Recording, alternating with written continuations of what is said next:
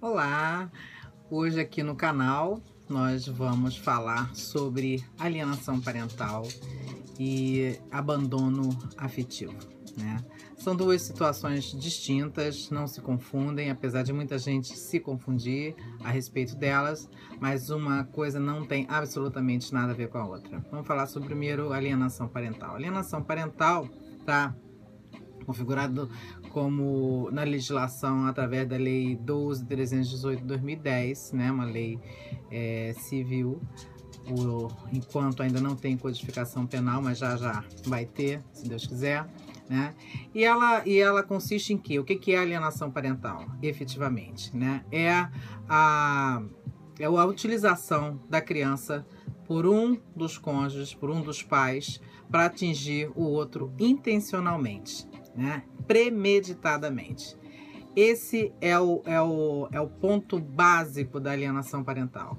É, visa, na verdade, atingir aquele, aquele companheiro, aquele ex-marido, aquela ex-mulher, é, aquela ex-companheira, utilizando a criança como moeda, né? como, como instrumento para esse fim.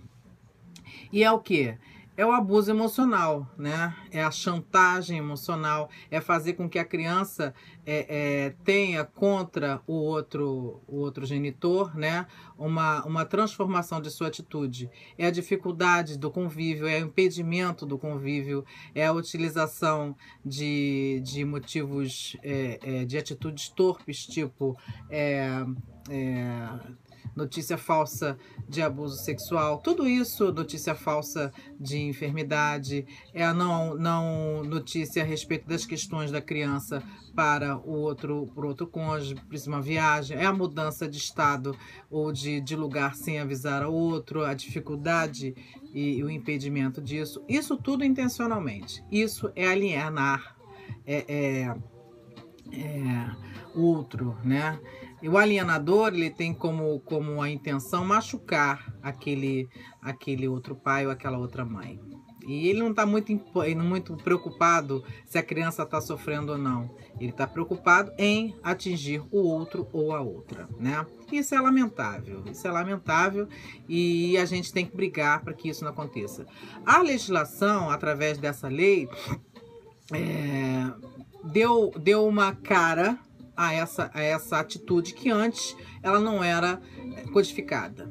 É, agora ela é. Mas ainda assim, ela não, é, essa codificação não é utilizada da forma como deveria, no meu sentir, pelo juízo de família, é, na medida que é muito difícil ainda a aplicação efetiva dessa lei. Porque essa lei diz o seguinte: o que, que ela, ela, ela induz? A sua, a sua consequência ao alienador.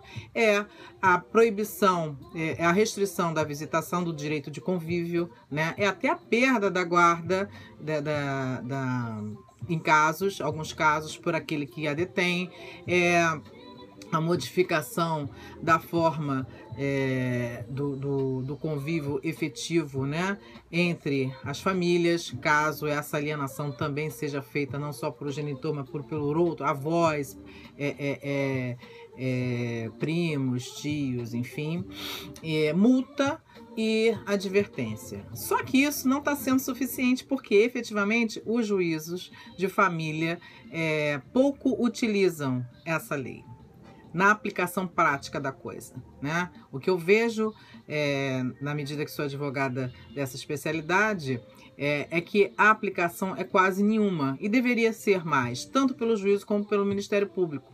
Hoje, quando você chega com uma notícia de alienação parental e para que ela fique configurada em processo, é uma luta. É uma luta. Isso tem que ser modificado. Acho até que ah, essa questão tem muito a ver com o fato de não ter é, profissionais adequados no judiciário com relação à, questão psicológica, ao estudo psicológico que tem que ser realizado e tudo mais. Mas isso precisa ser é, é mais rápido, né? As, a, até há os estudos psicológicos, mas eles demoram muito, os processos são muito arrastados, os, os, as medidas procrastinatórias, procrastinatórias, eita, são muitas e aí acaba que no final das contas essa criança fica sofrendo durante muito tempo esse tipo de conduta, né? E quem também sofre muito é aquele que é atingido por esse tipo de alienação. É, então isso tem que ser paralisado logo quando se inicia. Há um projeto de lei tramitando é, na Câmara, é o projeto é, 4488 de 2016 do deputado Arnaldo Faria de Sá. Ele está agora na relatoria da deputada Sheridan, está é, tá aguardando parecer dela na comissão de, é, de Seguridade de Família. E, e esse projeto, ele visa o quê? Ele visa criminalizar essa conduta da alienação parental. Isso vai ser sensacional. Por quê? Porque vai é, é, é, dar àquela pessoa que tem a intenção de utilizar a criança como instrumento é, para atingir o outro, é, vai dar a, a, a, a demonstração seguinte: olha só, se você fizer isso, você pode ser criminalizado e penalizado, inclusive com detenção de três meses até três anos e inclusive pode ser objeto de acréscimo de, de penalização de até um terço em situações é, é, mais é, extremas, tipo é, notícia de abuso sexual, é, violência emocional abusiva de extrema é, gravidade, enfim, questões que vão ser é, é, tipificadas nessa legislação. Se ela passar, eu penso, rezo para que ela passe, porque aí eu acho que vai mudar a, a, a configuração das coisas hoje é, existentes com relação à criança. E com relação àqueles pais e mães que utilizam dessa, dessa, desse instrumento. Porque veja bem, gente, quem se separa são os pais, não os pais dos filhos. Isso é fato. Não se pode utilizar os filhos como instrumento é, é, para atingir o outro. Resolve o problema em outra seara. Resolve o problema na questão psicológica, vai fazer uma terapia de casal ou ex-casal, entendeu? Mas é, é discute as suas questões pessoais com o outro. Mas, pelo amor de Deus, não vamos utilizar a criança como como um instrumento. Não vamos deixar a criança nesse meio dessa briga, porque ela não tem absolutamente nada a ver com isso. Ela vai continuar sendo tendo aquele pai, ela vai continuar tendo aquela mãe. Então a gente não pode é, é, é, confundir essas questões, né? Elas precisam ser separadas, né? As, os casais eles precisam se separar, se divorciar e entender que os filhos não vão se divorciar dos pais. Eles continuam vão ser pais da vida inteira daqueles filhos e, portanto, eles não podem sofrer esse tipo de coisa. Por quê? Porque essas crianças lá no, na frente elas vão ter desvios de conduta, desvios de caráter, tudo em relação a essa situação vão ser péssimos pais, péssimas mães, né? É, é, péssimas pessoas com outro, porque ela, ela tem toda uma, uma, uma deformidade emocional por conta desse, dessa situação. Então, é, é vamos atentar para isso. Tomara que essa legislação penal venha aí a, a, a abraçar a essa legislação civil que hoje existe e para coisa paralisar esse estado de coisas de alienação parental, porque isso é muito triste, muito ruim para a criança e para quem sofre alienação. Agora, com relação ao abuso, abuso não, perdão, ao abandono afetivo, esse não é premeditado, esse não é intencional na maioria das vezes, né? Acho que quase nunca o se é, melhor dizendo nunca, porque a gente nem percebe que isso está acontecendo.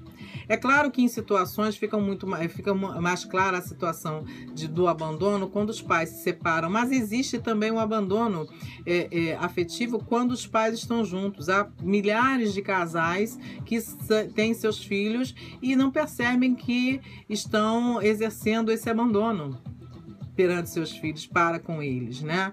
Depois eles não sabem por que, que os filhos é, se trancam no seu mundo de internet, de rede social, de amigos, de livros, de, de, falso, de falsos não, de, de amigos virtuais, amigos inventados, né?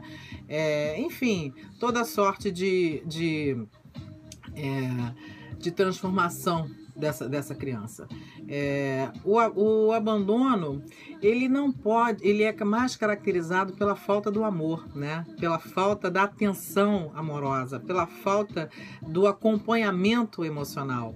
Não adianta você, no caso dos pais, a gente vê aí muitos pais que utilizam da ferramenta patrimonial para achar, por achar que isso é suficiente para é, fazer bem ao seu filho. Não, não é, não é. Não é suficiente. É apenas um dado, mas não é suficiente. A grana não pode substituir o amor. A grana não pode substituir a atenção emocional, o carinho, né? E o carinho, o amor é o quê? Não é você estar tá fisicamente ali do lado, não adianta também você pegar o teu filho para visitar e tá ali do lado dele e tá em outra situação, entendeu?